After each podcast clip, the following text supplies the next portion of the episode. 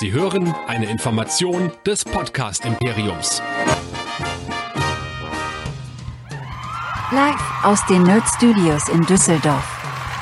Immer dieses Bum-Bum und Schießerei und Pfeil und Bogen und so.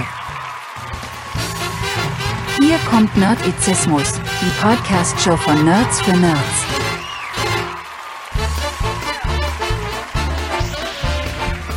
Heute mit Hero Nerds, dem Superhelden-Podcast. Und hier sind eure Gastgeber. Hier sind Chris und Michael. Sonntagabend, 20.30 Uhr. Hier ist Nerdizismus mit den Hero Nerds. Einen wunderschönen guten Abend, lieber Michael. Hallihallo. Ich hatte ja letztes Mal keine Stimme mehr, nachdem wir am Dienstag geredet haben. Hatte ich wirklich zwei Tage fast, konnte ich nichts mehr sagen.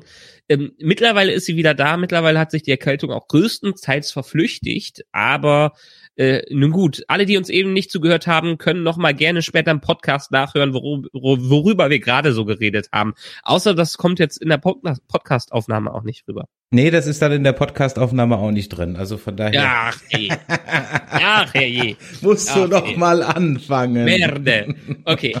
Äh, ganz einfach, wir haben es eben schon gesagt, wie immer, geht auf nerdizismus.de, schreibt uns Feedback an info.nerdizismus.de, an die WhatsApp-Adresse 0152596477709, was ihr hier im Bildschirm seht oder hört, wenn ihr uns hört und auf nerdizismus.de mal nachlesen könnt. Und äh, nerdizismus.de slash Discord könnt ihr alles mitdiskutieren von Star Wars über Star Trek bis zum MCU. Wir haben über Game of Thrones geredet und werden demnächst wahrscheinlich wieder drüber reden, wenn die nächste Serie kommt. Und, und, und, und, und 24 Stunden könnt ihr uns von den letzten sieben Jahren durchhören. In eins hatte Chris eben gesagt. Deshalb seid dabei und freut euch, dass ihr mich endlich hört. Dann äh, können wir ja loslegen. Folge drei, vier, fünf, Hawkeye. Ähm, ja. einiges. Äh, einiges und doch irgendwie so wenig. so dass ich mir bei dieser Serie, ja, so dass ich mir bei dieser Serie so denke, so, ah, hätte es nicht auch ein Film getan. Äh, ja, aber ich finde die Serie schon gut. Ich meine, einerseits hat, haben wir ja dann am Ende, sagen wir mal, was, das ist eine Folge, die ist 40 bis 50 Minuten lang, haben wir vier Stunden Film da draus, so ungefähr. Ähm, passt ja in der Richtung. Ich finde es aber gut, weil wir auch Zeit für diese stillen Momente, zum Beispiel aus Episode 4 haben, die ja wirklich mal einen Schritt zurückgegangen ist und sich mit vor allem den Kate und äh, Clint so beschäftigt hat.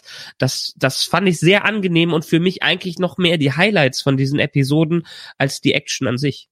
Mhm.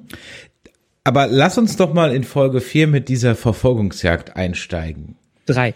Äh, Folge 3 mit dieser Verfolgungsjagd einsteigen. Die war ja schon nicht schlecht. Also das muss man ja ganz ehrlich sagen. Äh, die wirkte nicht immer hundertprozentig überzeugend, was die CGI angeht. Da war es manchmal doch ein bisschen, okay, das Auto, das, äh, okay. Aber das war einfach vom filmischen her sehr gut gemacht. Einfach was Neues mit dieser 360-Grad-Drehung. Das war wirklich mal ein schöner, schöner Twist. Nice wäre ja gewesen, wenn es davon eine VR-Version gegeben hätte und man äh, sich dann selbst umgucken könnte. Das wäre mal schön. Hallo Marvel, macht mal äh, eine VR, VR-Serie. Das, das wäre mal cool. Ja, Die haben ein paar VR-Sachen schon, glaube ich, rausgebracht. Zumindestens, ich glaube, für Spider-Man war es dann nicht für die PSVR, kam da was raus? Ja, es Homecoming? gibt, genau, es gibt natürlich, ähm, es gibt natürlich Experiences. Die Iron Man, da gibt's ja ein Spiel von, das, die Demo gab's auch. Die war ganz cool. Dann gibt's so eine Spider-Man Experience, die war okay, aber die kostete auch nichts, also von daher kann man's sag ich mal, verschmerzen, dass die nur okay war. Aber das Spider-Man-Ding war schon ziemlich geil. Das muss man ganz ehrlich sagen. Also steuerungstechnisch war das ein Albtraum, aber so vom Gefühl her war das schon ganz cool. Das muss man ganz ehrlich sagen. Ja. Aber es toppt ehrlich gesagt nix diese Batman äh, Arkham Experience. Mhm. Was ich ja jetzt, äh, wenn wir schweifen da so ein bisschen ab, aber was ich ja total geil fand, hast du es dir reingezogen, die Matrix Awakens Experience? Ja, und ich war ziemlich geplättelt, muss ich ganz ehrlich sagen. Ja. Ähm, vor allem von dieser Verfolgungsjagdszene. Äh, das war grafisch schon, also mich bringst du Graf mit Grafik wirklich selten noch äh, zum Staunen. Aber in dem Fall muss ich wirklich sagen, saß ich wirklich davor und ist mir zwei, dreimal doch echt die Kinnlade runtergefallen. Ja, das war sicherlich ein bisschen geskriptet und nachgeholfen etc., aber äh, das war schon. Ist ja bei Chapeau. den meisten Zwischensequenzen und auch bei sowas wie Quicktime-Sachen, da können die Entwickler ein bisschen mehr raushauen, weil es halt nicht ganz dynamisch ist. Da kann so ein bisschen Finesse mehr rausholen. Aber die geile Sache, erstens, ähm, ich meine, wir haben die Unreal 5 Engine ja schon öfters gesehen nicht nur in Spielen, es wird ja auch sowas wie Mandalorian und so wird auf Unreal gesetzt ganz stark. Ähm, und Unreal 5 wird einfach das nächste der nächste geile Scheiß im, im, in, in Spielen sein. Und ja, du hast vollkommen recht. Ich bin auch nicht mehr so leicht vom Hocker zu hauen. Für mich war so der größte Sprung in der Spielegeneration von ähm, Original PlayStation zu so Dreamcast, die Generation. Das, das war geil. Das war mhm. auf einmal, als du mhm. so ein Soul Calibur mhm. gesehen hast, warst du weggeblasen. Das ja, Shenmue, ja. Ja. Shenmue, ja, auch total geil. Aber danach kam alles so ein bisschen gradu graduell. Ja, klar, dann hatten wir irgendwie PlayStation 4 war nett, aber das hat sich alles langsam aufgebaut. Aber was die hier jetzt rausgebracht haben, also für alle, die irgendwie eine PS5 oder eine Xbox Series X haben, werden die nicht verpasst haben mittlerweile, aber man kann sich halt äh, passend zum aktuellen Matrix-Film so eine Demo runterladen. Matrix Awakens heißt das Ding. Wurde mit äh, der Unreal Engine 5 umgesetzt, die bisher noch nicht in der Art in Spielen zu sehen war. Das, äh, die Entwicklerversion, das Developer-Kit kommt dafür erst nächstes Jahr überhaupt erst raus. Übrigens mit diesem ganzen Matrix Awakens-Scheiß drin. Also wenn man Developer dafür ist, kriegt man den ganzen, äh, ganz, das Ganze noch umsonst da in die Hand gedrückt und gesagt, macht da jetzt irgendwas mal mit. Und ähm, was die da auf die aktuelle Konsolengeneration äh, gebracht haben, das ist schon ich meine, wenn ihr die Effekte im Mandalorian und so kennt, dann habt ihr einen ungefähren Eindruck, was das für eine Fidelity äh, hat. Aber du sitzt manchmal echt da und damit spielen die auch am, am Anfang von dieser Demo, um zu sagen, was ist jetzt echt und was jetzt ist nicht echt. Die haben ein, zwei Live-Action-Sachen mit reingemischt, ähm, aber zum Beispiel Carrie Ann Moss, auch in der normalen Version, die ist komplett CGI. Keanu Reeves ab und zu, aber damit haben sie gespielt. Und das sieht so dermaßen realistisch aus und so, äh, so krass, wenn die vor allen Dingen die Charaktere damit reingebracht haben. Später in den Szenen bei den NPCs merkst du das natürlich, aber was da äh, so gezeigt wird, ähm, sagen wir mal so, der Otto Normal Nicht-Gamer wird mittlerweile da schwer haben zu unterscheiden, was ist äh, gerendert und was ist nicht gerendert. Absolut. So, ja. könnten wir dann wieder zurückkommen zu Orca? Können wir, kennen wir, können wir. Ich öle mir auch meine Stimme zwischen. Wie sind wir denn da jetzt drauf gekommen? Ach so, ja, über die Verfolgungszeit. Aber komm, lass uns noch mal einen kurzen Schritt zurückgehen. Also, ja. wir haben ja erstmal Ganz am Anfang sehen wir ja erstmal eine äh, kleine äh, Backstory von Maya Lopez. Ähm, ja. Da kennen wir jetzt auch den Namen, nämlich, dass sie im Grunde genommen ja eigentlich nur so die proletarische Version von der Kate Bishop ist. Denn die hat nämlich auch sozusagen seit kleinster Kindheit drauf trainiert. Ähm, der Vater hat sie da drauf äh, äh, gebracht äh, und dahin getrimmt nämlich auch Kampfsport und und so weiter und so weiter, damit sie eben als Gehörlose äh, sich in der Welt auch dann zurechtfindet und wehren kann. Und ja, das war also im Prinzip so diese Geschichte. Und ich muss ganz ehrlich sagen, dieses Kind, das sie dafür gecastet haben, das war schon sensationell passend. Ja? Das, das war super, ja, muss man sagen. Und ähm, ja, sie ist ja auch wie die Folge der Serie heißt Echoes. Äh, das ist ihr quasi Superheldenname in den Comics. Und ähm, für alle, die so ein bisschen die MCU-News verfolgt haben, jedem ist dann direkt klar geworden, äh, das ist die Serie, worum es geht. Also die werden noch eine Echo-Serie rausbringen und da geht's, wird's dann um Maya Lopez äh, gehen. Und wer so ein bisschen sich da in dem Comic-Universum auskennt, äh, versteht dann auch die ganzen kleinen Teases, die damit reingebracht worden sind, wie über ihren Onkel, über den in dieser Episode oft gesprochen wurde und von dem man ähm, einmal den Anzug die Hand im Anzug gesehen hat mit einem kleinen Lachen dabei, ähm, wo die Herzen von Netflix Marvel-Fans so ein bisschen in die Höhe gesprungen sind. Ist dir, hast du den Vater wiedererkannt von ihr? Den Schauspieler. Ja. Ähm, Ist der, ich glaube, Westworld war der auch dabei, ne? Er ist auf jeden Fall ein ganz bekanntes Gesicht. Genau, der spielt, der spielt diesen Neketita oder wie der Indianerhäuptling-Host heißt. Äh, In der ersten und zweiten Staffel, wenn ich mich recht entsinne. In der dritten ist er, glaube ich, nicht mehr dabei. Ja. Genau. Zan McLarnon heißt er, ist auch witzig. äh, äh, indianische Abstammung, aber einen irischen oder schottischen oder wie auch immer britischen Namen. Sehr, sehr interessant. Ähm, ja, das fand ich also schon mal ein schönes Intro und ich hasse normalerweise eigentlich diese Backstories-Geschichten, aber das ging ja auch nur fünf Minuten und dann erfahren wir am Ende aber eigentlich was ganz Essentielles, denn der gute Clint hat in seiner Rolle als Ronin beim einem Überfall auf die äh, Trainingsanzughosen-Mafia, Trainingshosenanzug-Mafia, Ja, können wir es auf Englisch sagen, auf Ja. Deutsch hört es sich so dermaßen lächerlich an. nämlich aus Versehen, naja, bei Purpose, er stand halt im Weg, ihren Vater leider erstochen. Wie ärgerlich. Genau. Und äh, deswegen ist die gute Echo eben auf der Suche nach demjenigen, der in diesem Ronin-Kostüm gesteckt hat. Und jetzt hat sie ja beide äh, in einer wunderbar schönen äh, äh, Situation, nämlich äh, festgebunden, wie wir sie in Folge 2 verlassen haben, an zwei Kirmesfiguren. Ja. Und dann entspinnt sich daraus eine wirklich nette Verfolgungsjagd, die zum einen erstmal so einen, ähm, einen kleinen Gag hatte mit dem, mit dem Auto, wo, wo sie dann also diesen, diesen Mustang, glaube ich, dann da erstmal nicht nehmen, ne, weil der Clint den nicht nehmen will, weil das Auto zu gut ist. Und äh, was eine wunderbare Anspielung davon ist, weil das Auto benutzt er in den Comics dafür. In dem Comic, auf dem das Ganze basiert. Verstehe. Das Auto wird aber dann leider trotzdem zu Schrott gefahren, weil das dann nämlich das Auto von der Echo ist. Und dann hat man eben, wie gesagt, besagte äh, Verfolgungsjagd und die ist einfach durch diese drei, permanenten 360-Grad-Spin ist die wirklich ähm, visuell einfach mal was Neues. Die macht wirklich Spaß. Wie gesagt, die Autos, die scheinen mir teilweise dann doch schon aus dem Rechner zu kommen. Das sieht man dann hier und da. Also ich glaube, so hundertprozentig real ist die nicht gefilmt, die Szene. Aber das tut dem, dem Spaß keinen Abbruch, denn zusätzlich zu äh, der guten Inszenierung kommen auch noch jede Menge Trickpfeile. Ja. Da hätten wir, glaube ich, zum einen erstmal so ein ähm, ja, Klebstoffpfeil. Der war, war ganz nett. Dann gab's einen, gab's ja auch einen Flammenpfeil. Warte mal, jetzt muss ich gerade nochmal durchgehen, was wir da alles so Ein hatten. Saugnapfpfeil gab es doch auch noch dabei. Ja, aber der hatte ja noch, ein, noch, ein, noch einen Clou an der ganzen Geschichte, der Saugnapfpfeil. Mhm. Ähm, ein Rauchpfeil, genau. Äh, Rauchpfeil, dann diesen, äh, den Klebstoffpfeil, genau. Und das war es nämlich, der Rauch.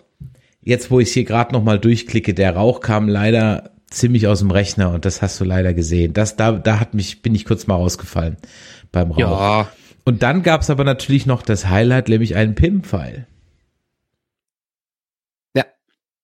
ja, sehr schön. Pimp-Tag Ähm, drin. Ich, äh, ich fand auch die ganze Verfolgungsjagd äh, wunderbar inszeniert. Ähm, wir haben die, glaube ich, schon vorher mal in irgendeiner Preview zu sehen bekommen. Ich glaube, beim Disney Plus Day hat man die gesehen in so einer Preview äh, drin. Ähm, aber sie, sie ist durch so ein paar schöne Twists erweitert worden. Einerseits natürlich das Visuelle, was mich sehr stark in solchen Autofahrten immer wieder an die geniale One-Shot-Szene aus Children of Man äh, er, äh, wieder zurück erinnert. Das hatte für mich so ein bisschen da was in der Mhm, Richtung, mhm, natürlich mhm. mit mehr Witz äh, dabei. Und ähm, auch der Twist, dass Clints ähm, Hörgerät in dem Fall defekt war. In den Comics ist er zu irgendeinem Zeitpunkt auch taub geworden. Das ist die ganze Geschichte, die hier äh, dazu kommt und das passt auch äh, dann wieder wunderbar zu Echo dazu. Aber er hört die ganze Autofahrt quasi nichts und die müssen sie mit sich einfach nur hin und her kommunizieren, ähm, ohne, ohne, dass die sich gegenseitig verstehen, haben aber so eine gute Chemie, äh, Chemie zueinander, dass es einfach klappt. Ja. Das war das eben auch. Und ich glaube, dieses Duo, und dann hast du ja gerade eben schon gesagt, Folge 4 wird's dann ein bisschen ruhiger. Ähm, das, das passt. Also das muss man ganz ehrlich sagen. Ne? Es hat eigentlich, haben wir, glaube ich, in der ersten zwei Folgen schon gesagt, dass es durchaus irgendwie so schnackt mit den Zweien. Aber jetzt muss man ganz ehrlich sagen, für diese, für dieses Duo kann man sich erwärmen und es macht wirklich Laune, denen zuzugucken. Und Genau. es wird ja dann auch nach diesem furiosen Auftakt ja auch gleich, sage ich mal, ein bisschen ruhiger äh, in dieser Folge. Und ähm, man äh, findet dann Zuflucht in einem Diner äh, und dann entwirft, das fand ich sehr spaßig, äh, dann die Kate erstmal ein paar Superheldenkostüme. Ja. äh, wo wir auch quasi Hawkeyes richtiges Comic-Kostüm einmal anskizziert sehen. Ja, genau. Das ist halt, ja, das hatten wir ja auch bei WandaVision und auch bei Loki äh, immer wieder noch diesen Verweis, ne? Auf, Auf das äh, Silver Age der Genau, Comics, auf, auf ja. die alten Kostüme, die dann immer irgendwie immer reingebracht kriegen. Das ist eigentlich immer, immer eine sehr, sehr schöne Sache. Und die Folge hört dann eigentlich damit auf, ja, dass man der Sloan Corp auf die Spur kommt, deren Geschäftsführer, uiuiuiui, ähm, der Jack Duquesne ist, nämlich der Freund von der Mutter von Kate Bishop und der dann auch die beiden gleich am Ende bedroht mit dem Ronin-Schwert, als sie nämlich beim Einbruch in die Wohnung erwischt werden. Unser guter alter Lalo Salamanca. Mhm, mhm. Ich wann, muss- geht's, wann geht's da eigentlich weiter? Äh, äh, naja, äh, Bob Odenkirk hatte ja leider eine kleine Verletzung äh, im, am, am, während des Drehs, hatte irgendwie, keine Ahnung, hat sich was gebrochen oder so und dann mussten die später weitermachen. War auch gar nicht ganz so unkritisch, war glaube ich im Krankenhaus deswegen, kurzfristig. Äh, dann haben sie glaube ich die Staffel aber jetzt zu Ende drehen können. Irgendwann im Laufe des nächsten Jahres bekommen wir die zu sehen. Okay, dann bin ich mal. Ja, Ich Aber, will eigentlich, ich ja, will es gar äh, nicht sehen. Ich will es gar nicht sehen. Ich habe, ich, ich, Ich habe freu- ich Angst. mich um, so ich habe, drauf. ich habe Angst um Frau Wechsler. Massive Ja, Angst. aber ist einfach die beste Serie, die aktuell läuft. Also Ja. von allem her ist es wirklich vom Geschriebenen her und so. Wir, egal, wir Ja. sind nicht da, wir sind hier. wir, wir schweifen wieder ab. Ähm, ja, wir, wir sind, wir sind bei der, bei der Mutter im Haus und da wird erstmal über die Security-Firma auf die Informationen zugegriffen. Mm, Was natürlich äußerst praktisch ist. Äh, Und großer Cliffhanger endet damit, ähm, dass ich nenne ihn jetzt weit mal, äh, nein, Duquesne, ihn ähm, Clint mit seinem eigenen Ronin-Schwert auflauert. Ja. Aber da kommt ja bestimmt noch was. Und natürlich kommt noch was, nämlich eine Folge 4 geht's damit erstmal weiter. Und wir haben eine äußerst schöne, wirklich auch gut gespielte Dialogszene, die auch schön inszeniert ist, wo die sich so gegenüber sitzen und der Clint halt die ganze Zeit so, ich kann hier gar nichts dafür. Ich, ich war ja nur aus Versehen dabei, ja. Ähm, wirklich sehr schön gespielt. Und ich muss halt ganz ehrlich sagen, beim, ähm, beim, äh, wie heißt er, ähm, beim Tony Dalton, dieser Schnauzer, ne? Mm, Der, der ist, der ist halt echt groß. Also ich würde Ja. wirklich wiss- gerne wissen, ob er sich den hat wachsen lassen oder ob der, ob der angeklebt ist. Weil der ist wirklich sensationell. der ist zu gut, der muss gewachsen sein. glaube auch. Ja. Ja. Also ganz, ganz, ganz, ganz, ganz, ganz, ganz, ganz weit vorne, dieser Porno-Balken. Richtig gut. Ähm, ich habe, ehrlich gesagt, ähm, überlege ich die ganze Zeit, wo ich die Mutter irgendwie noch herkenne. Die Schauspielerin Vera Fami Famiga. Ich guck gerade mal in ihre Filmografie und siehe da Conjuring. Conjuring, genau. Und ähm, dann war sie noch in Godzilla 2, aber Conjuring und Annabelle, daher. Das ist jetzt so das. okay, also Horror, Horror bin ich, ja, jetzt bin ich nicht so unterwegs, muss ich sagen. Und dann spielt sie noch in Bates Motel mit. Da ist sie die Mutter von Norman Bates, aber ich habe Bates Motel noch nicht gesehen. Nee, ich auch nicht. Wurde auch abgesetzt, oder? Äh, kann ich dir jetzt ehrlich gesagt gar nicht sagen. Ich glaube, es war aber gar nicht so schlecht. Ich glaube, drei Staffeln gab's davon. Fünf, ne? Fünf. 50 Episoden in fünf Staffeln. Also Mhm. zehn pro Staffel. Boah, kann man vielleicht mal, wenn ich mal, wenn ich mal nicht weiß, was ich gucken soll, dann kann ich vielleicht doch mal, da rein. Sollte, also da müssen wir aber schon einen ganz großen Blackout haben, dass man nicht mehr weiß, was man gucken soll. Also das ist ja, man ist ja mittlerweile komplett überfordert, was das alles angeht. Ich werde auch nie wieder, ich bin so froh, dass, vor, äh, dass ich vor ein paar Jahren die Chance genutzt habe, irgendwie vor fünf Jahren oder sowas, mir sowas wie The Wire und Co. einmal komplett durchzuschauen. Weil Mhm. heutzutage hättest du gar keine Zeit mehr, die alten Klassiker zu gucken, weil einfach zu viel, mein, meine Playlist, die, meine Watchlist, die wächst ins Unendliche hinein. Mich fragen immer schon alle, wann hast du Zeit dafür, das zu gucken? Ja, ich meine, ich gucke ja schon mal 90 Prozent von dem noch nicht mal, was ich gerade äh, aktuell gucken möchte, weil einfach zu viel zu tun ist. Äh, ich kann mir jetzt nur vorstellen, wie es dann bei anderen ist und es wird auch einfach nicht weniger. Weiß ich, werde jetzt zu Hause auch immer genötigt, zum Beispiel mit Haus des Geldes anzufangen. Mhm. Ja, ist sicherlich eine Spitzenserie, aber äh, Witcher will ich jetzt gucken. Will ja für euch auch dafür eine Folge aufnehmen. The Expanse dann ähm, Grand Tour geht weiter. Da ist eigentlich jetzt schon Weihnachten, die 14 Tage jetzt eigentlich schon voll. Ja? ja. Äh, nebenher läuft noch Star Trek Discovery.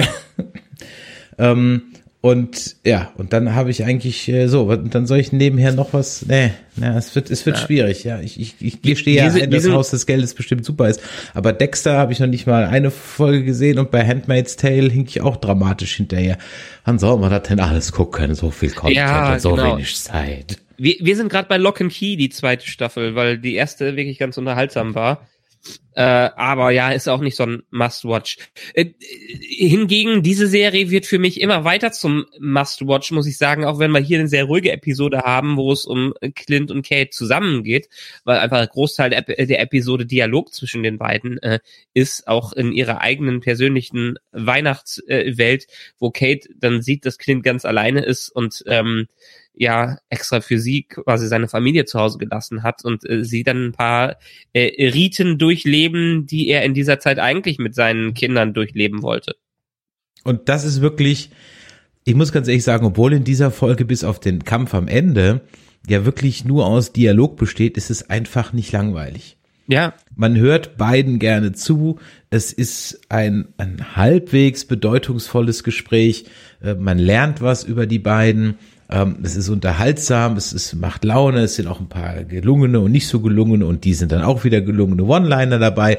Und man äh, wird einfach richtig sympathisch mit den beiden und man nimmt sich auch mal Zeit, hier jetzt mal nicht so von einem Action-Piece zum anderen äh, zu rushen. Ähm, solche Szenen hast du ein bisschen auch und da hast du dann vielleicht wieder recht mit dem, was du vorhin gesagt hast.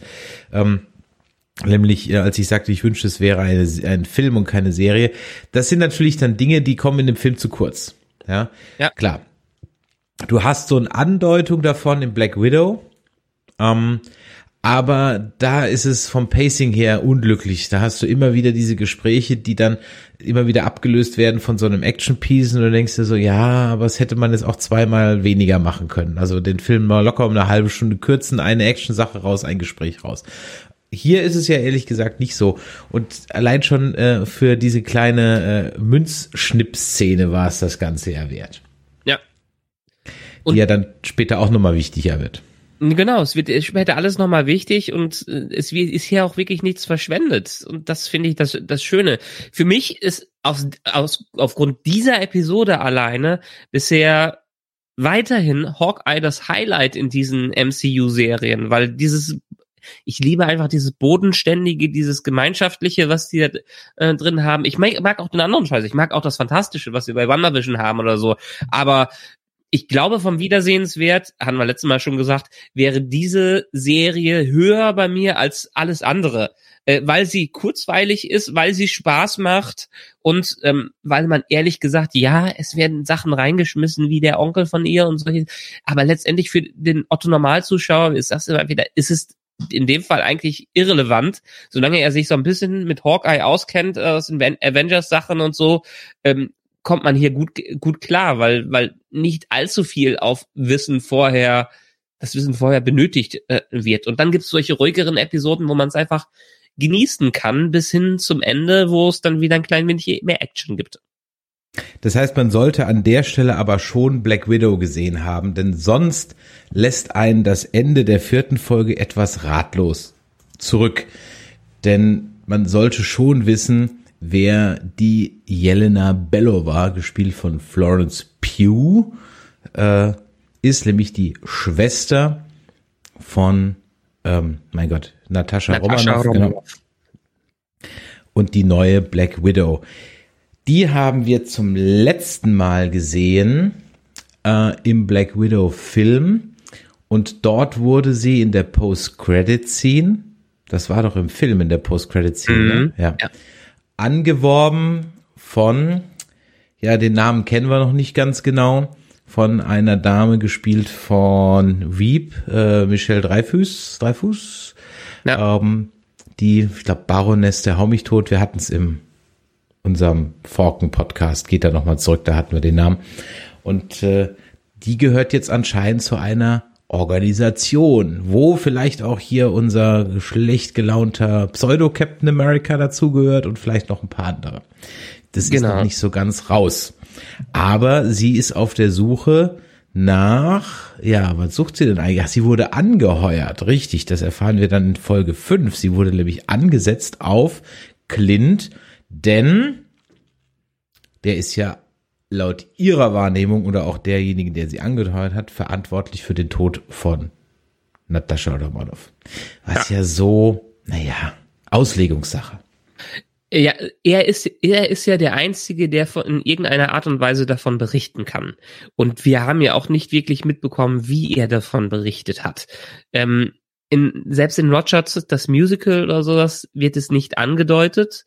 Und ähm, ich kann mir nicht vorstellen, dass die ganze Welt weiß, dass sie sich geopfert hat, weil die den Seelenstein brauchte, sowas in der, in der Richtung. Also wahrscheinlich sind die, die Umstände ihres Todes weiterhin sehr mysteriös für den Rest der Welt und sie wird einfach nur als Heldin gefeiert.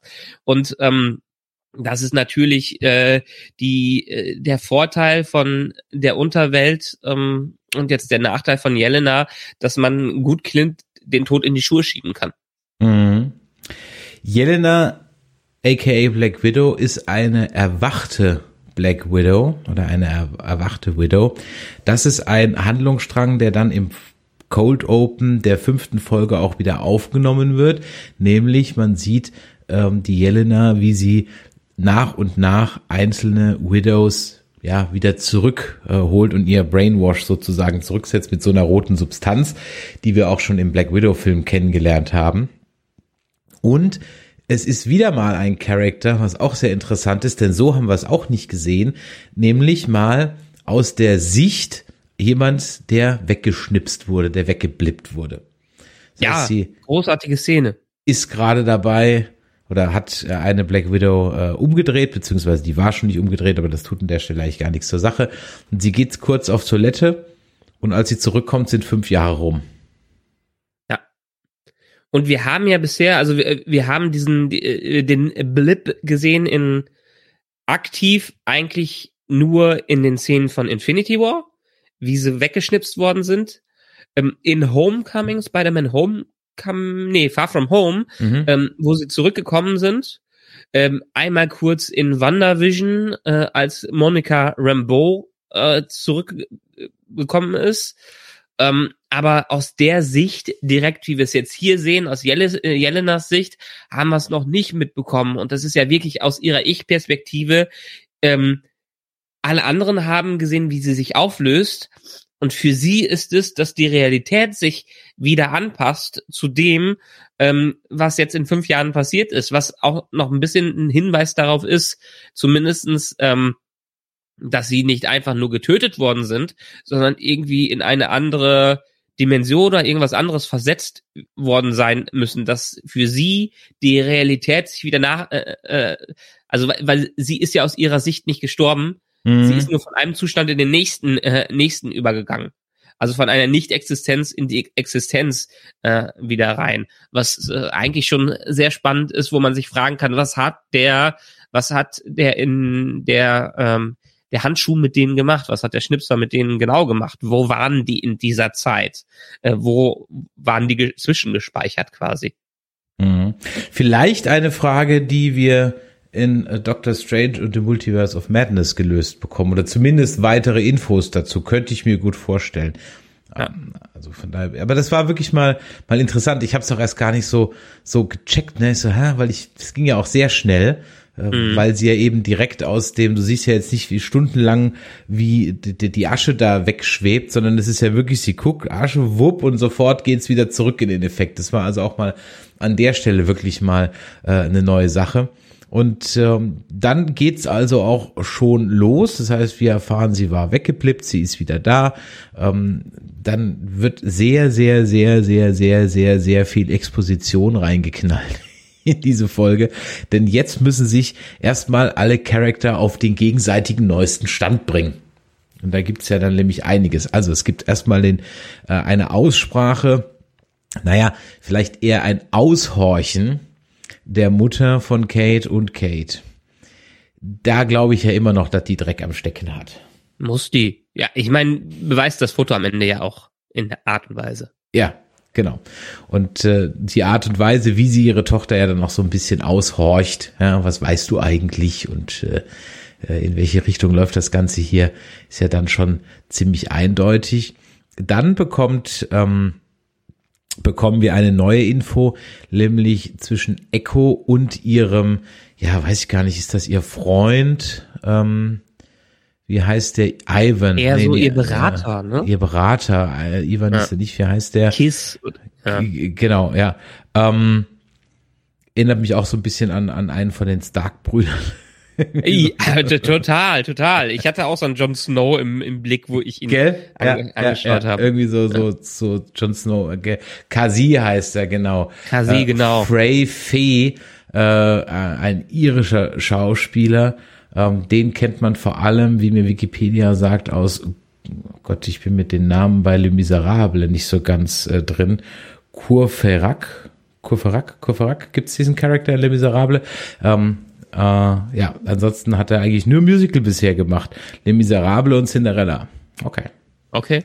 Ja.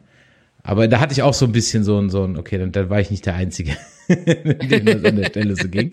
Und ähm, der hat auch noch ein bisschen äh, Dreck am Stecken, denn er scheint ein Verräter zu sein. Nämlich ja. in besagter Szene, in der der Ronan den Vater von Echo äh, tötet, scheint er wohl derjenige gewesen zu sein, der den Tipp gegeben hat, ähm, dort doch vielleicht mal vorbeizuschauen. Denn später stellt sich raus, dass auf die klassische Frage, sag mal, wo warst du eigentlich an dem Abend, äh, seine Ausrede jetzt nicht so dolle und wasserfest ist. Mhm. Ähm, ob er einen Tipp gegeben hat, ob er einen Tipp bekommen hat oder was da am Ende los war, ist die Frage, weil es hört sich ja so ein bisschen so an, als wäre zumindestens Hawkeye in seiner Ronin-Version ähm, von unserem großen Bösewicht in dieser Serie angeheuert oder zumindestens auch hinters Licht geführt worden. Ähm, gehen wir mal auf den Elefanten im Raum ein. Vincent D'Onofrio ist zurück. Wir haben den Kingpin der Wilson Fisk, der wieder da ist und was uns bestätigt so ein bisschen, ja, zumindestens in der Art und Weise sind die Netflix-Serien am Ende doch Kanon, MCU-Kanon, was ziemlich geil ist, weil zumindestens Daredevil und Jessica Jones sind so dermaßen gut und haben ein so gutes Casting, dass es eine Schande gewesen wäre, die nicht wieder aufzugreifen. Und Vincent D'Onofrio hat vor der, ähm, bevor die Serie gestartet ist, auch einen ominösen Tweet äh, ra rausgesetzt, wo es so ein bisschen angedeutet war. Man hat in Folge drei, wie gesagt, da hätte man, hat man genau hinschauen müssen, hat man in der Szene mit der jungen Echo, mit der jungen Maya, den Onkel gesehen im Anzug mit der Hand und dem Lachen. Und für mich war es genau äh, das, das Kingpin, das Wilson Fisk Lachen, wie man es aus Daredevil äh, gekannt hat. Und jetzt muss man sich natürlich entsprechend fragen, äh, was ist da passiert? Also die ganzen Andeutungen äh, sind für mich, Wilson Fisk hat äh, mit Hawkeye gespielt in seiner Ronin persönlich, äh, äh, äh, Persönlichkeit und hat ihn für sich genutzt. Ähm, wenn wir uns das letzte Mal an Wilson Fisk zurückerinnern, in der ich glaube, es war die dritte Staffel Daredevil. Was war mit ihm passiert? Ähm, Matt Murdock, also Daredevil, und er hatten am Ende einen Endkampf. Und das Resultat aus diesem Endkampf war, ähm, dass Matt ihn ein, ja, ein, vor die Wahl gestellt hat. Entweder zieht er sich zurück ins Gefängnis, macht keinen Scheiß mehr, tut keinem mehr weh, ähm, oder Matt geht hinter Vanessa her, bringt sie ins Gefängnis und tut ihr so einiges an. Äh, worauf Wilson, für den Vanessa eine der großen Motivationen in dieser Serie war, natürlich darauf eingegangen ist.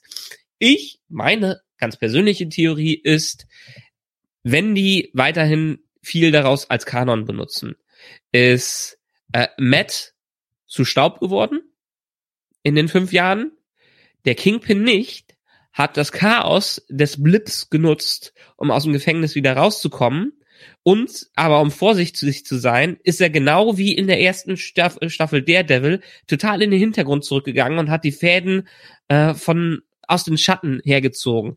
In der ersten Staffel haben wir ja, in der ersten Staffel Daredevil haben wir bis zur Folge fünf oder sechs wurde ja noch nicht mal sein Name ausgesprochen, weil er so ominös war.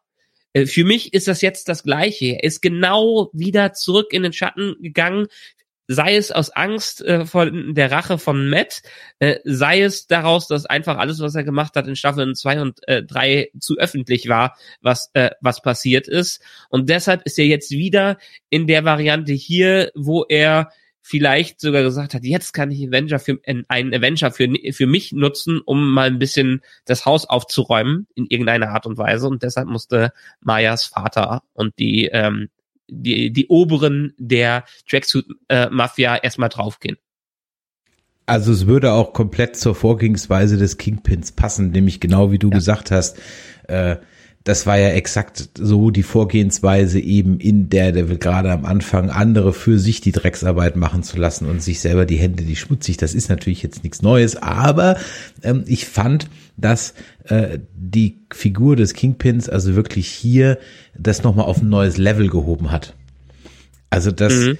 das Ausspielen von Menschen gegeneinander und Einsetzen in dem eigenen Sinne war da nochmal auf, also das war schon ganz großes Bösewicht-Niveau, ja, muss man ganz Defin ehrlich sagen. Definitiv. Und gerade in der dritten Staffel, wo ja dieser Bullseye-Verschnitt ähm, da war, oder der Typ, der zum Bullseye-Bösewicht äh, wird quasi in den Comics, äh, wo der ja die ganze Staffel komplett manipuliert wurde von Fisk, äh, gegen, äh, gegen Matt und Co. zu arbeiten. Und das hier passiert es genau gefühlt wieder das Gleiche, vor allen Dingen für Maya, ähm, die in den Comics auch eine ganz starke Verbindung äh, zum ähm, zum Kingpin haben. Äh, was ich hier spannend fand, ich glaube, der Begriff Kingpin ist in der Daredevil-Serie nur vielleicht einmal in so einem Nebensatz gefallen. Ansonsten war es immer Wilson Fisk. In den Comics ist er aber der Kingpin und Hawkeye nennt ihn auch Kingpin. Vielleicht hat er nach dem Blip genau diese Rolle für sich eingenommen, um nicht als Wilson Fisk äh, direkt enttarnt zu werden. Und wenn ich mich recht entsinne, ist der Kingpin-Gag im Deutschen auch untergegangen, weil ich meine mich zu erinnern, dass Matt Murdock halt sagte, also im Sinne von, das ist halt die Königsfigur, the Kingpin, ja. ja. Ähm, also praktisch das nicht als Name, sondern nur als Analogie. Er ist halt der Oberbösewicht, der steckt hinter allem. Und das geht mhm. natürlich, äh, im Deutschen ist das, glaube ich, ein bisschen untergegangen. Deswegen kam das in der deutschen Synchro so ein bisschen als Eigenname rüber, wohingegen das im englischen Original eher als Bezeichnung bewusst eingesetzt war. Wie sie es ja so oft machen mit irgendwelchen. Äh, war das nicht beim Martian Manhunter auch? Wer bist du? Ich bin ein Martian Manhunter glaube ich. Aber das ist ja die. Ja, kann gut sein. aber, aber ich glaube, da war das, da war das, glaube ich, auch so. Also es ist ja öfter so, dass in diesen Realverfilmungen die allzu lächerlichen äh, Namen äh, dann eben doch nur umschrieben werden, ja. Und äh, ja. ja manche dann aber eben auch hier den Namen die, nicht kriegt. Genau, die Verzwickungen, die sich durch das Ganze hier ergeben, was wir in Phase 4 bisher erlebt haben. Also wir wissen ja, dass Jelena von der, ich habe sie hier wieder, Contessa Valentina Allegra de Fontaine von ja, Julie Louis genau. Dreyfus angeheuert wurde. Julia Dreyfus, äh, genau. Genau, Dreyfus, um ähm, um ja, äh, äh, ne, ihr wurde eigentlich nur gezeigt, äh, der hat dein, äh, der äh, hat deine Schwester getötet. Ähm, sie hat ja auch dann am Ende unseren bösen Captain America quasi angeheuert ähm, in, in Falcon and the Winter Soldier. Äh, aber jetzt ist die Frage, Jelena sagt ja auch ganz klar, sie wurde beauftragt von, von irgendwem.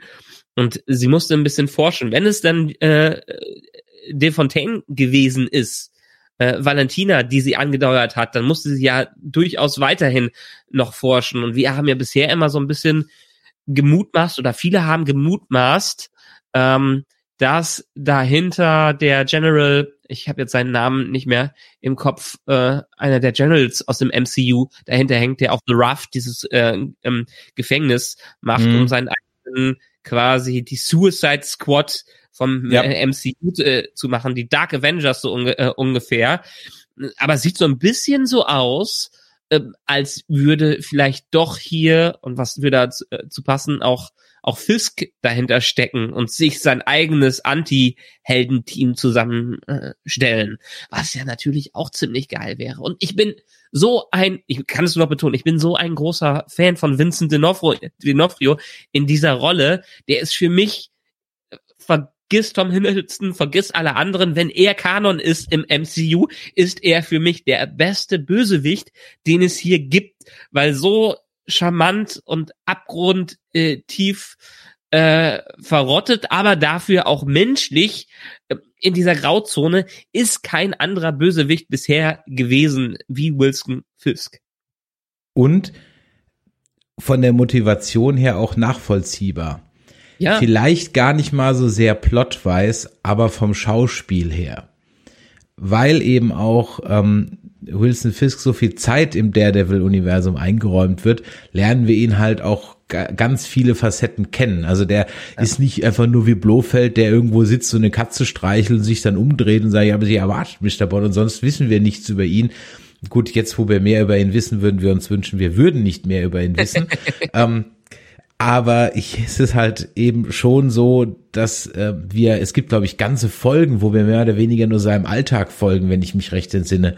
Ähm, Ja. Vielleicht nicht eine Folge am Stück, aber auf jeden Fall große Teile einer Folge. Und dadurch, dass er ja ähm, nicht nur in dem Daredevil ist, sondern auch teilweise ja in den Überschneidungen mit Luke Cage und ein bisschen Jessica Jones und so weiter und diese Omnipräsenz so hat, ist es zwar irgendwo ein bisschen komisch, dass er eigentlich nur so der Kingpin in dem einen Teil von New York ist, ja, aber ähm, vielleicht hat er ja jetzt eine Möglichkeit gefunden, sozusagen sein Geschäftsmodell etwas zu expandieren. Ja, und seine eine große Motivation für ihn war ja, gerade in dieses Geschäft äh, einzutreten und seine Unterwelt aufzubauen, war New York wieder aufzubauen, Manhattan wieder aufzubauen, nach dem, was 2012 ge- passiert ist, was ja auch wunderbar wieder in die äh, Oh, ähm, stimmt, Zeitlinie diese- vom, die- von Hawkeye reinpasst, weil wir einfach den Angriff auf New York hatten von den Chitauri und er das für sich die Situation in der Netflix-Serie genutzt hat, um sein Imperium aufzubauen, um seiner Stadt zu nützen. Ich meine, das das Gute an einem guten Bösewicht ist ja, dass er sich selber nicht als Bösewicht sieht. Für sich ist er ja in seiner Welt der Held und der äh, äh, derjenige, der alles rechtfertigen kann, warum er diese Handlungen Handlungen durchführt. Und was hat man Besseres, als dass er seine Stadt liebt und dass er seine Stadt wieder aufbauen will und jetzt vielleicht nach dem, was hier passiert ist, äh, wer weiß, vielleicht hat er ja etwas, dass er die Welt wieder aufbauen äh, will und so ein bisschen ein Anti-Tony Stark ist und auch ein Schutzschild äh, um die Welt, um sein Imperium äh, hinauf aufbauen möchte. An der Stelle war natürlich auch schön, als äh, Clint vor dieser Plakette steht, ähm, dem New York äh, City Historical Cultural Monument Nummer 325, wie die Plakette uns verrät. Ähm, und äh, dort ist dann auch dann das Avenger-Logos drauf und an dieser, on this side in 12, uh, 2012, during the Battle of New York, the Avengers first assembled. Steve Rogers, Tony Stark, Thor Odinson, Bruce Banner, Natasha Romanoff und Clint Barton. Ich hätte es ja wenigstens äh, in Alphabetic Order gemacht, ja. Aber hier ist es so ein bisschen in Order of Appearance, glaube ich. Nee, dann wäre, ja, ja doch, ist das die Filmorder? Nee, dann wäre ja Tony Stark zuerst. Aber in der chronologischen Order ist es dann eigentlich doch Steve Rogers. Dann Tony Stark. Steve Rogers ist halt der Anführer der Avengers gewesen. Ganz Ja. einfach. Hat sich so ein bisschen mit Tony die äh, Rolle geteilt, was im Civil War auch, aber das moralische Center äh, der Avengers war immer Steve. Der war je, derjenige, der äh, sie in die richtige Richtung geführt hat.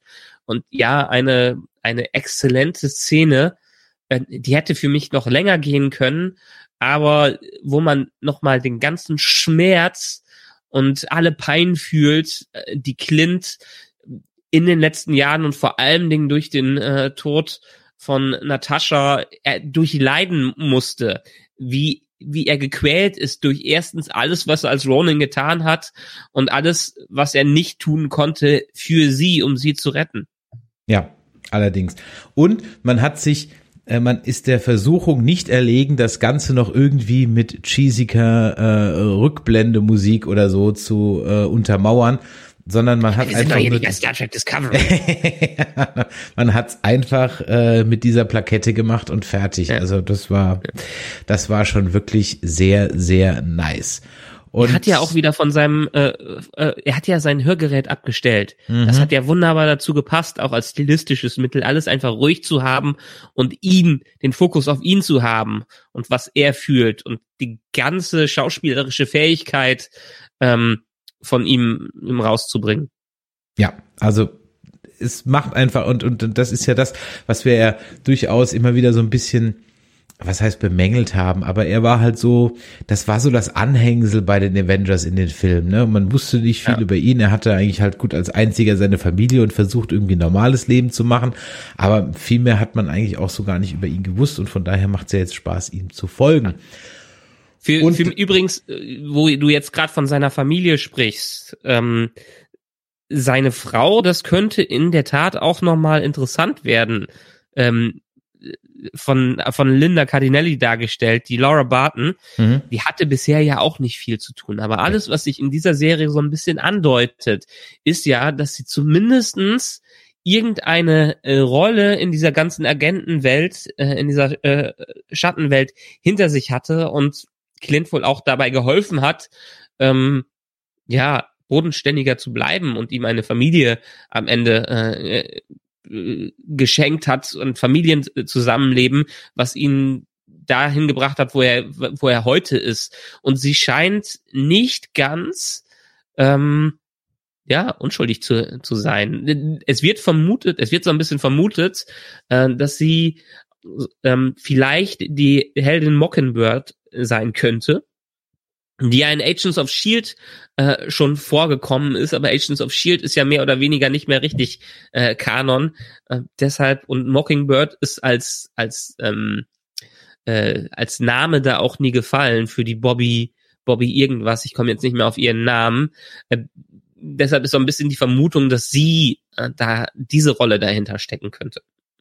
Das heißt aber jetzt nicht, dass der Spotttörpel aus den Hunger Games da jetzt auch noch irgendwie ein MCU drin ist. Nein, nein, nein, nein, nein. äh, ich kann nicht genau was davon sagen. Ich kenne es halt auch wirklich nur aus den aus den Fan-Theorien und von dem, was ich in Agents of Shield äh, gesehen habe. Das das war's, was Hm. dann auch. Dann wird in einer Szene, wenn wir der Trainingshosen-Mafia folgt, ähm, fahren die ja diese Trucks, äh, Need a Hand Bro steht da drauf. Und dann ist da auch eine, eine, äh, eine URL drin, ähm, uhaultruckparts.com. Dann habe ich die mal geguckt, aber nee, die war so prominent im Bild, dass ich dachte, komm, da muss doch irgendwas drauf sein, aber nee, ist leider echt nichts drauf. Allerdings gehört Echt? die Domain wirklich äh, U-Haul ähm, und U-Haul ist in den USA einer der größten, ähm, ich glaube, Autovermietung, also für so, da, da mietest du praktisch, wenn du umziehst, mietest du da deinen Truck. Also das ist, die sind überall U-Haul. Und ja. Äh, ja, aber die Domain, da ist kein, ist die gehört denen, aber da ist nichts drauf. Und ich dachte eigentlich, wenn die so prominent im Bild ist, dann ist doch da bestimmt noch irgendwie so ein Easter Egg drauf. Aber nee, leider nicht. Wobei ich könnte noch mal in den Quelltext eben gucken. Nee, ist nix, ist, ist nix drauf. Schade, schade. Wäre jetzt noch, äh, nein, wäre jetzt ein Matrix, äh, Matrix-Ding, wäre was drin gewesen. Ja. Wahrscheinlich. Ähm, auch schön noch in dieser Folge zu erwähnen, ähm, die Szene zwischen Kate und Jelena. Mhm. War ganz, ganz großes Kino in, Kates alter verbrannter Wohnung. Als sie da zurückgekommen ist, lauert ihr quasi Jelena schon auf. Und hier merkt man einfach die Leinwandpersönlichkeiten von Haley Steinfeld und Florence Pugh. Erstens haben die eine wunderbare Chemie zueinander und andererseits, das ist auch im Black Widow Film so krass rübergekommen, was für ein, ja, was für eine unglaublich starke Leinwandpersönlichkeit und Charakter Florence Pugh einfach damit reinbringt. Das ist so, so krass, wie die einfach die ganze Szene für sich einnimmt. Äh, bin absolut äh, nicht, nicht bin spätestens seitdem hier jetzt ein riesen Fan von ihr als Schauspielerin, weil das beeindruckt einfach. Ja, die, die Szene hat mir auch sehr gefallen. Mich hat ähm, die äh, Kate Bishop so, also die Schauspielerin ein bisschen, also so so wie sie reagiert hat, hat sie ein bisschen so Jessica Jones Vibes gehabt, ja. So, wer bist du nur hier? Was was willst du hier? Ja und jetzt, ja. Ähm, mhm. Das war war war wirklich sehr sehr nett anzusehen. Und ja, ich, ich bin vollkommen, vollkommen bei dir. Man muss ähm, Florence Pugh da wirklich zugute halten, dass sie nicht nur gut aussieht, sondern auch äh, schauspielern kann. Und ähm, ich glaube, wir werden von dieser Dame im Filmbusiness noch sehr viel hören. Ich glaube, das ist gerade der, der Anfang einer großen Karriere, ganz ehrlich. Ich glaube, da kommt noch eine Menge von der. Ja. Ich find's lustig. Ich weiß, ich habe es wahrscheinlich schon mal erzählt. Ich bin mir nicht mehr sicher. Sie ist ja die, Fre die Freundin, die Freundin von Zach Braff, ähm, von dem Scrubs Hauptdarsteller. Und äh, äh, Zach Braff hat ja seinen Podcast ähm, über Scrubs und da kommt sie zwischendurch mal vor. Äh, holen die die manchmal rein und hat man sie auch immer mal wieder reden gehört. Und ich kannte sie vorher eigentlich nur dadurch und erst später ist mir durch Black Widow klar geworden, dass sie überhaupt eine Schauspielerin ist, die man ja irgendwie äh, äh, kennt und mittlerweile auch äh, extrem groß geworden ist, was ich immer wieder amüsant finde, wenn sie dann in den äh, Fake Doctors Real Friends äh, Podcast mal mit reingeholt wird. Hm. Im Chat wird gerade geschrieben, das Gespräch der beiden, schreibt der Stefan, hat mich total an das Dinnergespräch aus Heat erinnert. Ähm, ja, da ist, da ist absolut was dran. Es ist, es gibt einige Szenen, die einen so ein bisschen dran erinnern, aber das, ja, was soll ich sagen? Diese, dieses, diese ganzen, also ich freue mich einfach, dass es hier noch Drehbuchschreiber gibt, die in der Lage sind, interessante Dialoge jenseits von Glückskekslogik zu schreiben ähm, die einen auch wirklich weiterbringen und ihr, liebe Hörer, wisst das, Expositionsbomben ähm, werde, kennzeichne ich eigentlich immer als solche. Und natürlich sind es hier auch welche, aber sie fügen sich relativ natürlich in die Story ein und sie bringen es dann auch im Grunde genommen teilweise entscheidend halt auch weiter.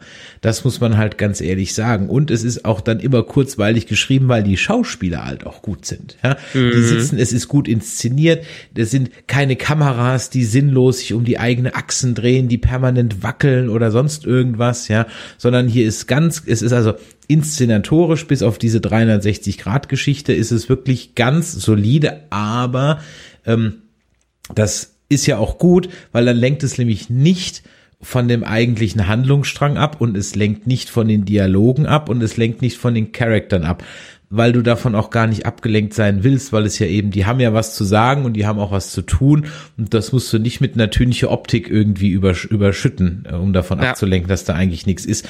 Und deswegen ist es auch eine extremst ruhige, also selbst die Action-Szenen sind relativ also sind sehr konservativ gefilmt, was ich gut finde, ja. weil du weißt immer, wer wo wann gegen wen kämpft. Ja, ähm, ja. finde ich toll, sehr angenehm, sehr angenehm. Ich ich habe mir werde ich gleich im Spider-Man-Podcast auch nochmal sagen. Übrigens an der Stelle nochmal ganz kurz nochmal, ne, dranbleiben. Nach einer kurzen Pause geht's weiter für alle, die später eingeschaltet haben, mit einem Spider-Man Spoiler-Talk. Und da genau. könnte der Michael dann aber, also da, das ist so ein Gesicht, wie das der Michael machen wird, das werdet ihr nie wieder sehen. Vorher nicht und hinterher nicht. ich habe mir passend zu dem Film bin ich dann noch mal reingegangen und habe zumindestens mit dem ersten Spider-Man noch mal angefangen. Ich habe es nicht geschafft, vorher noch mal alle Filme äh, durchzusehen.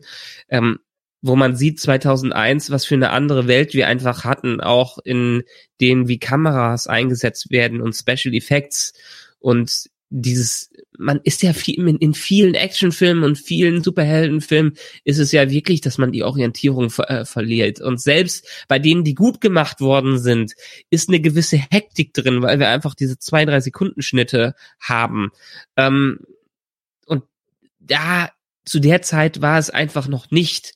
Und ich mag's, dieses für mich auch weiterhin dieses sehr bodenständige, was die auch in den Netflix-Serien äh, drin hatten, nicht zu hektisch, das das, das mag ich weiterhin und das macht für mich die Serie äh, äh, sympathisch und sehr, sehr nahbar, was das Ganze an, angeht. Ähm, apropos Spider-Man, bevor wir dann weitergehen zum Rest der Episode. Es gibt einen mini, mini Hinweis darauf, dass ähm, Hawkeye zeittechnisch nach Spider-Man No Way Home spielt. Okay. Ähm, in der Szene zwischen Jelena und Kate ähm, Mhm. Sprechen die ja über die Sehenswürdigkeiten in New York, die sie sich Mhm. anschauen wollen. Äh, die sie sich anschauen möchte. Ja. Und da sagt sie, die äh, neu ausgestattete Freiheitsstatue möchte Ja. sie sich ansehen. Mhm. Und die ist erst quasi nach Spider-Man fertiggestellt worden ähm, oder kann nur dann fertiggestellt worden sein, was es für uns nochmal ein Hinweis darauf ist, ist wann es zeitlich spielt. Wir haben es jetzt hier im Winter und Spider-Man spielt im Sommer und das passt her von der Zeit, vom Zeitversatz her richtig gut zueinander. Also äh, das, was wir hier sehen, ist dann alles ein paar Monate nach dem Ende von No Way Home ähm, äh, läuft das ab. Mhm. Ja, das könnt, bin gespannt, ob sich das bewahrheitet. Wir werden es ja äh, dann sehen. Ja. Am Ende haben wir dann noch mal ähm, ein Treffen zwischen ähm, Echo und Hawkeye, aka Dun Ronin in seinem Kostüm. Ähm, und er bringt sie ja dann erst auf den Trichter, dass ähm, mit dem Angriff damals, den wir im Vorspann gesehen haben, irgendwas nicht so ganz richtig gelaufen sein kann. Der Stefan schreibt im Chat hier, vielleicht gar kein Tippgeber, vielleicht steckte ja der Kasi oder wie er hieß ja selber im Kostüm. Ähm, das glaube ich nicht.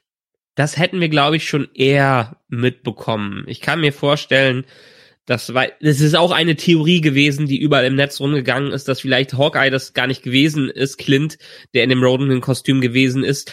Mm, Ich hoffe, er war es, weil das zeigt nochmal, wie weit weg er von allen guten Geistern war in der Zeit, als er als Ronin in diesen fünf Jahren unterwegs war, weil er einfach nichts mehr zu verlieren hatte und dass er auch dabei durchaus Fehler äh, gemacht hat. Ähm, deshalb hoffe ich, dass die nicht eine 360-Grad-Wende da ähm, einlegen werden und er war es am Ende vielleicht doch nicht. Hm. Naja, wir werden es auf jeden Fall sehen und dann, wir haben jetzt ja schon drüber gesprochen, haben wir natürlich dann am Ende den Knaller. Und da habe ich ja dann wirklich, wir haben es ja schon vermutet, aber als es dann wirklich bestätigt war, dass ähm, Vincent D'Onofrio als Kingpin dann eben wiederkommt, das war schon ein Knaller. Also da habe ich so auf, auf, dem, auf dem Sofa so wirklich so yes, yes, yes, yes, yes, yes, yes.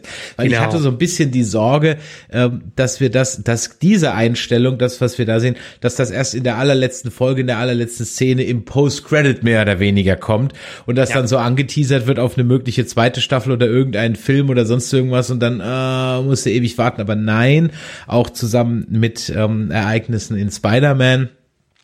Nächster Cast gleich im Anschluss ähm, war das natürlich jetzt so eine Sache. Äh, yes, yes, yes, yes, yes, yes, weil wie du auch vorhin gesagt hast, ich ganz großer Fan von diesen äh, Netflix-Serien bin, ganz besonders eben auch von Jessica Jones. Äh, ganz großartige Serie.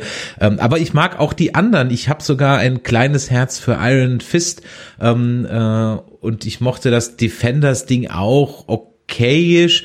Ähm, ich hatte aber einen, meinen großen Spaß am Punisher. Also alles was, und beim Punisher bin ich normalerweise sehr, sehr, sehr kritisch. Also alle Verfilmungen vom Punisher fand ich bisher immer so, ah, okay, mehr oder weniger so grenzwertig. Aber hier fand ich wirklich eigentlich mit wenigen, die letzte Staffel Luke Cage, die hatte so einen kleinen Durchhänger, das stimmt. Aber ich mochte eigentlich im Grunde genommen dieses ganze Netflix-Marvel-Ding. Und das Einzige, was mich daran immer gestört hat, dass es halt immer nur so, so tun durfte oder so sich so rumlavieren musste. Sind wir jetzt offiziell, sind wir jetzt nicht offiziell? Und das war halt dann teilweise ein bisschen nervig. Aber jetzt, wo das halt zumindest in Teilen nicht mehr der Fall ist, habe ich fast Bock, die jetzt gerade noch mal zu gucken. Ja, ich auch total. Ich muss dir zustimmen, also Daredevil, Jessica Jones und Punisher fand ich ganz groß. John Bernthal war für mich nie sympathisch, auch nicht in Walking Dead, als er da Mhm. war. Der war immer so ein bisschen das Arschloch. Aber den Punisher, das war so ein Top-Casting, was sie da hingelegt haben und so eine gute Serie auch im Vergleich und auch hochwertig geblieben in den Ja. zwei Staffeln, die die Ja. da durchgezogen haben. Das ist wirklich schade gewesen, dass, äh, dass Disney und Netflix getrennte Wege da gegangen sind. Ähm, dazu muss man ja auch immer wieder sagen, ähm, selbst Marvel war damals ja auch bei Netflix nicht das Marvel, was jetzt die Filme leitet unter mhm. Kevin Feige. Kevin Feige, der Oberboss, der quasi das MCU aufgebaut hat als Riesenproduzent äh, dahinter und Fingerspitzengefühl äh, als eigentlich der ähm, größte Produzent der letzten 20, 15 Jahre war, letzten 10 Jahre. Ähm, der hat es aufgebaut, aber äh, die Serien, die vor WandaVision gekommen sind, sind noch von einem separaten Teil von Marvel Studios gekommen, äh, von der Marvel TV Abteilung unter, ich glaube ich, Joseph Loeb äh, war dabei. Ähm, die hatten so ein bisschen vor, eigentlich dieses It's All Connected Thema mit reinzubringen, hatten aber auch ganz schön Krach darum, wer am Ende die Führung da übernimmt, so dass äh, letztendlich die Serien gar nicht mehr so viel machen durften, um eine Verbindung mit den Filmen herzustellen, weswegen wir auch diese komische Situation dann am Ende hatten, dass gewisse Sachen nur angedeutet worden sind, aber nie mit reingekommen ist. Ich meine, in den Netflix-Serien war ja das große ausschlaggebende Event auch der 2012er Battle of New York, den wir da hatten. Ansonsten The Incident wurde der ja da genannt. Ähm, ansonsten haben wir ja eigentlich fast gar nichts davon gehört, außer irgendwann mal wieder äh, der große grüne, das große grüne Monster und so, was, was mhm. ja in quasi jedem zweiten Marvel, in jeder zweiten Marvel-Produktion dabei war.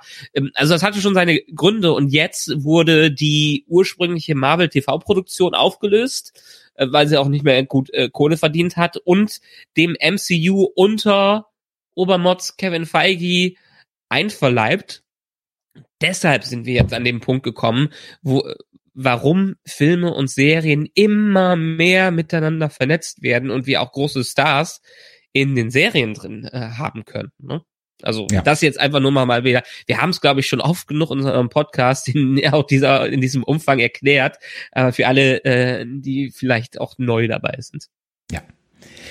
Ja, Michael, dann würde ich mal sagen, haben wir noch eine Folge vor uns. Mhm. Nächste Woche vor Weihnachten, pünktlich zu Weihnachten ist es dann zu Ende. Es kann sein, äh, liebe Gemeinde, dass wir dazu nicht extra einen Stream machen, sondern dass wir kurz was aufnehmen und dann die sechste Folge äh, nur als Cast besprechen. Das werden wir sehen, weil wir wollen ja auch mal in Ruhe Weihnachten feiern. Ne? Und wir wollen euch natürlich auch die Gelegenheit geben, an den Feiertagen mit euren Lieben das zu verbringen, auch wenn wir natürlich eure liebsten Online-Streamer sind, ist natürlich völlig klar. Ähm, wenn euch das heute hier gefallen hat, dann lasst doch mal ein Däumelein nach oben da. Vergesst nicht, die entsprechenden Channel zu abonnieren, sofern ihr da unterwegs seid. Ähm, ganz viel geht auf Twitter und auch ein bisschen auf Instagram. Aber wir freuen uns natürlich auch über Bewertungen auf Podcast Addict oder auf iTunes. Dort könnt ihr nicht nur Sterne hinterlassen, sondern auch was schreiben. Und da freuen wir uns natürlich immer sehr, genauso wie über Feedback an diese Folgen. Die schreibt ihr am besten an info@nerdizismus.de oder ihr schickt eine WhatsApp oder eine Sprachnachricht an die 01525 964 7709 oder natürlich auf unseren Discord nerdizismus.de slash Discord. Hier geht's jetzt im Stream nach einer kurzen Pause gleich weiter mit unserem Spoiler-Talk zu Spider-Man No Way Home. Wenn ihr das als Podcast gehört habt, dann am besten nochmal in euren Podcatcher gucken, denn da wird eine zweite Folge drin liegen mit dem entsprechenden Spoiler-Talk. Wer noch nicht in Spider-Man war, wir haben auch ein spoilerfreies Review dazu gemacht. Das ich habe schon mal umdekoriert. ja, genau. Ich sollte hier auch mal die Farbe jetzt wechseln hier. Zack. Ja, so machen wir das. Und in diesem Sinne vielen Dank fürs Einschalten. Alle, die im Stream sind, dranbleiben. Gleich geht's weiter. Und äh, alle, die es als Podcast gehört haben, wie gesagt, schaut einfach in euren Catcher. Da findet ihr die zweite oder die eine weitere Folge von den Hero Nerds. Und in diesem Sinne, macht Idiot. Bis die Tage. Tschüss. Ciao.